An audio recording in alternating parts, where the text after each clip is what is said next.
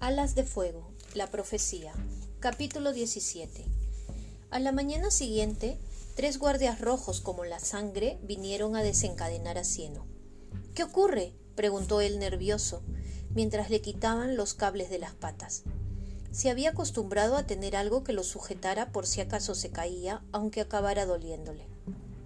Audiencia privada con la reina, gruñó uno. ¿Eso es algo bueno o malo? Nunca antes he sido prisionero de nadie, aunque... Bueno, en realidad, en cierta forma, sí que lo he sido, aunque aquí se hace mucho más viento. Además, hay una reina, eso es nuevo.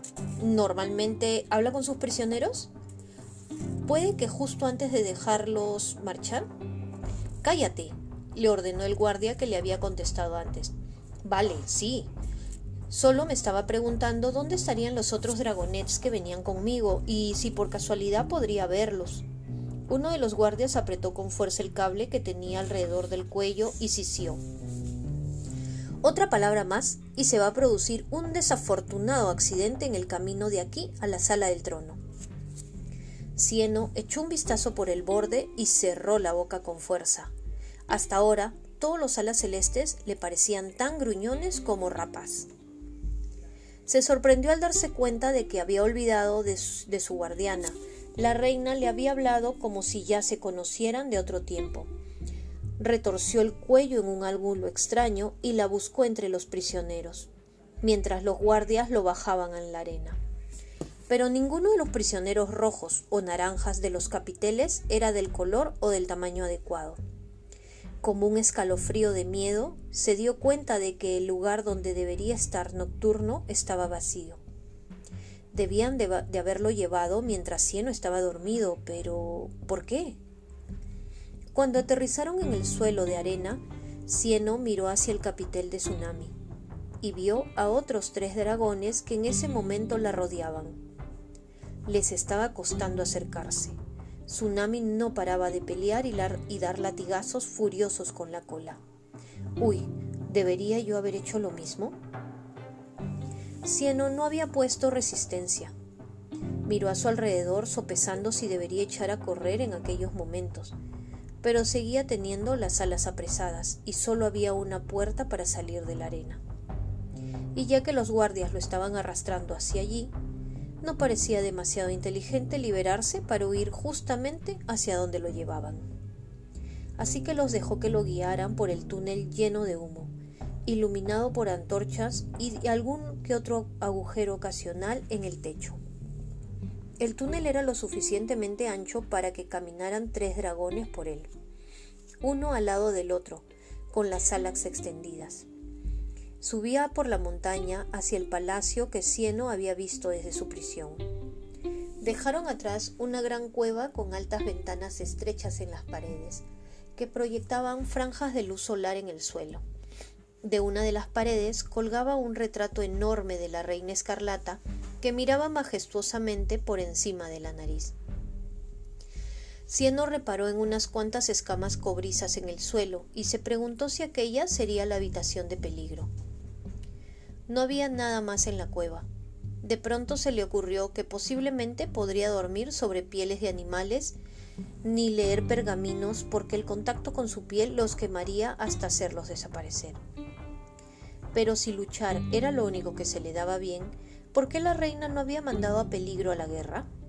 ¿Por qué la mantenía allí como parte de su espectáculo de gladiadores? Quizá la reina escarlata no estuviera 100% segura de su influencia sobre Peligro.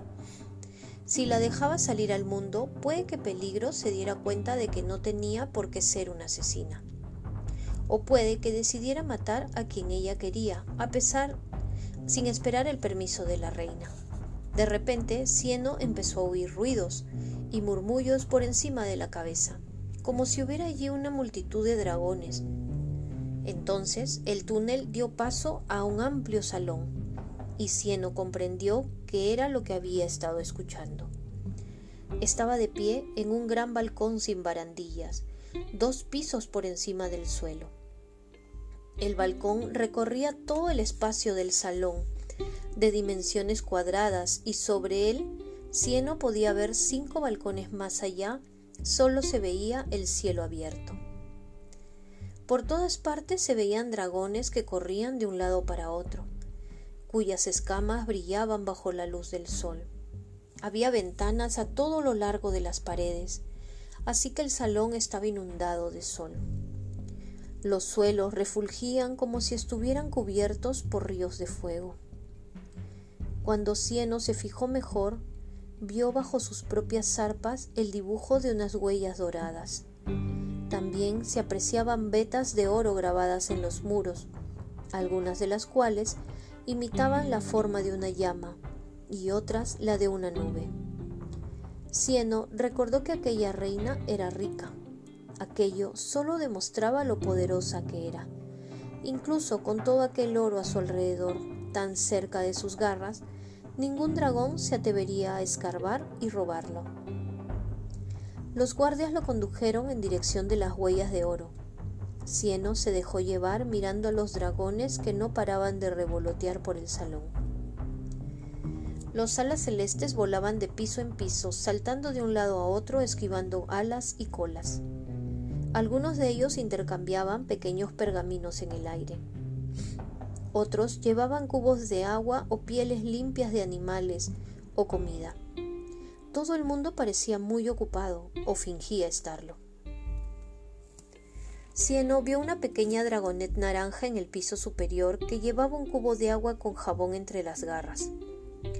Cuando alcanzó el balcón superior, la cola se le enredó con la de otro dragón y perdió el equilibrio. Intentó sujetarse al borde del balcón y dejó caer el cubo, que pasó al lado de Cieno y sus guardias.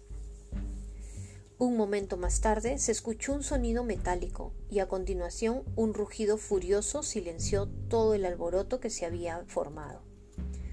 Un furioso y familiar rugido.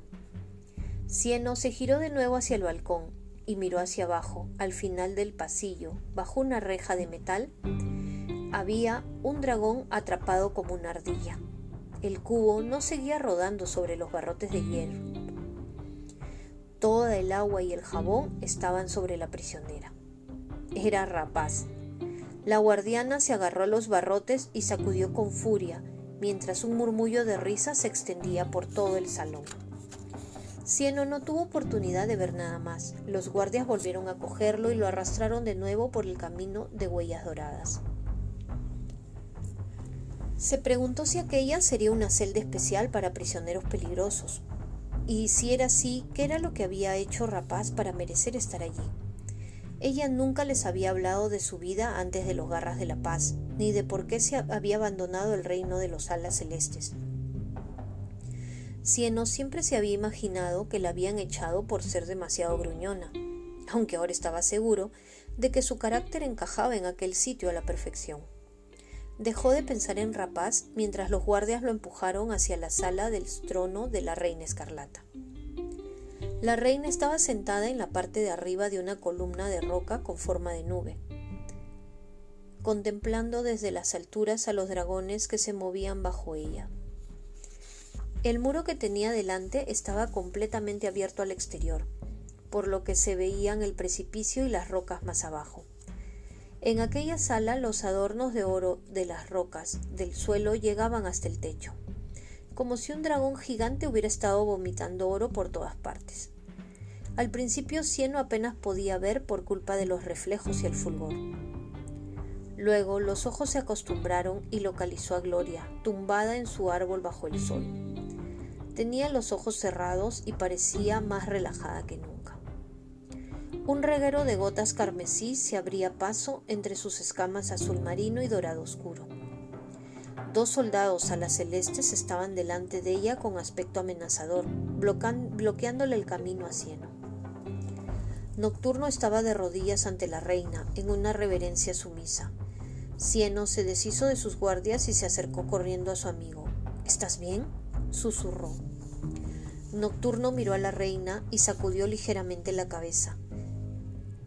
El ala nocturna intenta decirte que es muy mala educación hablarle a alguien antes que a la reina. Mas cuando ésta está sentada en su trono, le explicó la ala celeste. Primero te inclinas ante mí y luego te quedas ahí quieto hasta que yo esté dispuesta a dirigirme a ti. Sinceramente, ¿qué os enseñan a los dragonets estos días? Eres muy irrespetuoso. Lo siento, murmuró Cieno, intentando imitar la reverencia que le estaba haciendo Nocturno. Por algún motivo no consiguió adoptar con las garras la misma postura elegante de su amigo. Tuvo la sensación de que las alas le sobresalían en un ángulo muy extraño. Intentó señalar a Gloria con un brazo y a punto estuvo de darse de bruces contra el suelo. La reina escarlata arqueó una de las cejas de rubíes e hizo un ruidito de desaprobación. Cieno intentó quedarse tan quieto como pudo. Pasó una eternidad. No había ningún otro dragón en la sala, excepto ellos dos.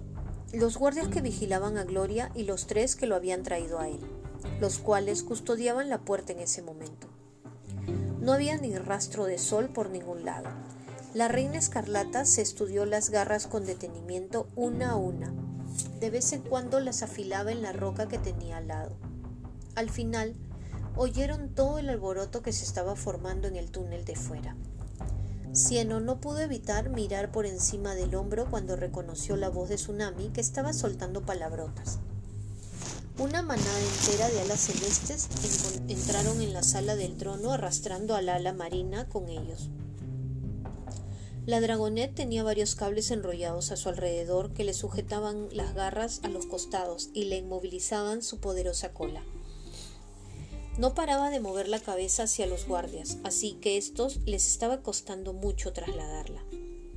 Por fin consiguieron colocarla al lado de Cieno, tras lo cual los guardias retrocedieron rápidamente sobre sus pasos. Cieno observó con cierto regocijo que varios guardias parecían tener marcas de garras y mordiscos, obras de tsunami. Vaya, hola, dijo la reina que parecía divertida. Te estábamos esperando. Debo suponer que estás disfrutando de tu estancia. Esto es un ultraje, sisió Tsunami. ¿Cómo puedes tratar a los dragonets así? Especialmente a nosotros. Por si no lo sabías, somos los Dragonets del destino, sí, lo sé. Qué emocionante, la cortó la reina. Entiendo que habéis estado bajo tierra los últimos seis años, así que puede que no hayáis oído, pero no todo el mundo quiere que esta guerra acabe. Nocturno se removió al lado de Cieno, y éste supo que estaba haciendo un esfuerzo sobrehumano para no corregir a la reina. El ala nocturna guardó silencio. Personalmente, creo que esta guerra es bastante entretenida, siguió la reina.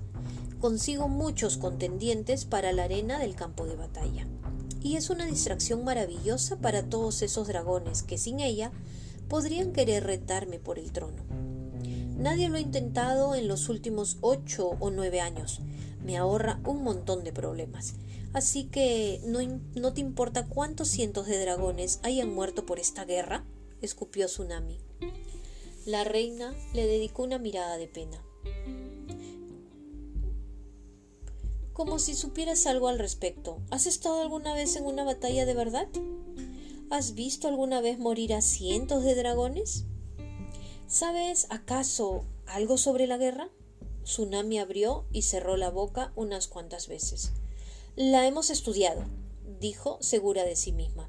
Sabemos que es algo horrible, Tantos dragones inocentes son heridos y asesinados cada día. Bueno, es fácil decir que la guerra es horrible, dijo la reina, moviendo una de sus garras, pero es mucho más complicado resolver estos problemas sin una guerra, especialmente cuando hablamos, estamos hablando de dragones.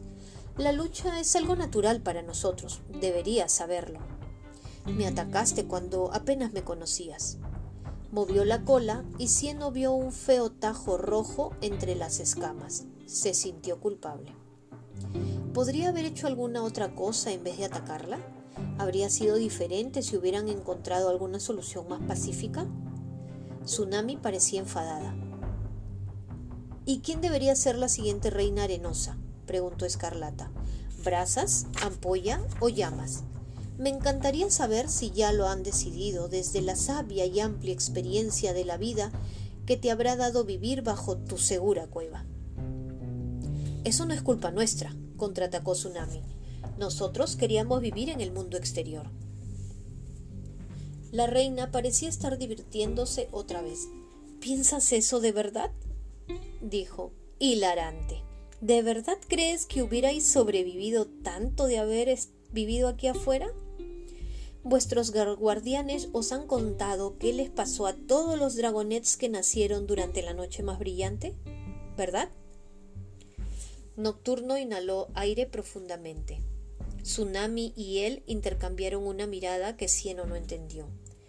Los guardianes nunca habían mencionado a ningún otro dragón que hubiera nacido aquella misma noche. Vaya, exclamó con una sonrisa la reina al ver la sorpresa en las caras de sus prisioneros. Bueno, me, no voy a entrar en detalles, pero fue algo muy triste. Perdonadme, dijo Cieno sin poder evitarlo. Nocturno le dio un fuerte pisotón intentando hacerlo callar, pero el ala lodosa no le hizo el menor caso. ¡Eh, para! Tengo una pregunta.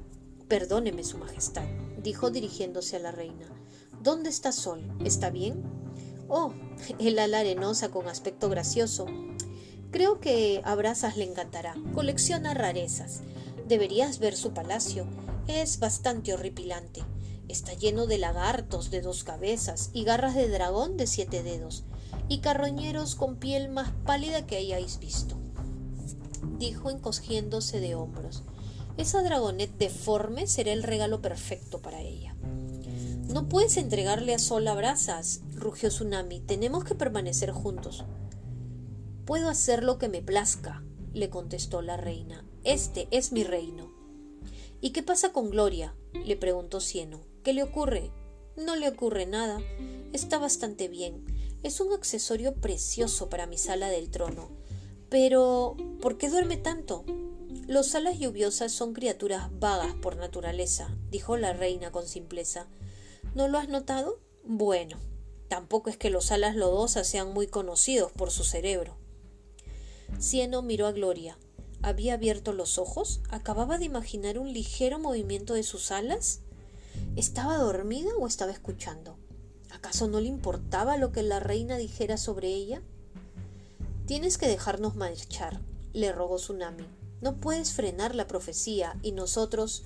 Shh, le dijo la reina. Uno de los soldados golpeó a Tsunami con su vara. Tu altivez empieza a aburrirme. Ahora me vais a escuchar. Dentro de dos días organizaremos una gran fiesta para celebrar mi día de la salida del huevo. Quiero que vosotros dois, dos le deis toda en la arena y nos ofrezcáis un gran espectáculo. Pero también le había prometido a mis súbditos que el combate de hoy valdría la pena. Así que si os mando a alguno de vosotros a la arena, os agradecería que ganarais. ¿Bien?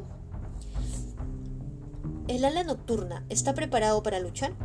¿Cuál de vosotros tiene más facilidad de ganar un combate a muerte contra, mm, digamos, un alelada? Yo, dijeron Cieno y Tsunami al mismo tiempo.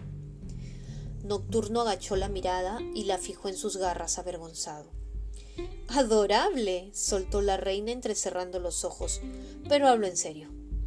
Yo, dijo Cieno, soy un gran luchador, luchador. Cógeme, cógeme a mí. No estaba dispuesto a quedarse de brazos cruzados mientras despedazaban a Tsunami, especialmente cuando los otros la necesitarían mucho más a ella para escapar de aquel lugar que a él. Tú flipas, le contestó esta. Siempre te gano en las peleas, soy la más fuerte de todos nosotros. No siempre. Además, un ala lodosa será mucho más interesante que otra ala marina, ¿verdad? le dijo a la reina. Cierto, musitó ésta. ¿Otra ala marina? le recriminó Tsunami. ¿Cómo te atreves? Sabes que soy la mejor luchadora. Adoro vuestro entusiasmo, pequeños dragonets, dijo la reina aplaudiendo con las alas. Guardias, llevaos a estos dos ordenó al tiempo que señalaba a Tsunami y a Nocturno con la cola. Los alas celestes se acercaron y miraron los dientes de Tsunami con aprensión. Y a este, dijo Escarlata, señalando a Cieno. Sus ojos eran dos rendijas amarillas maliciosas. Preparadlo para la arena.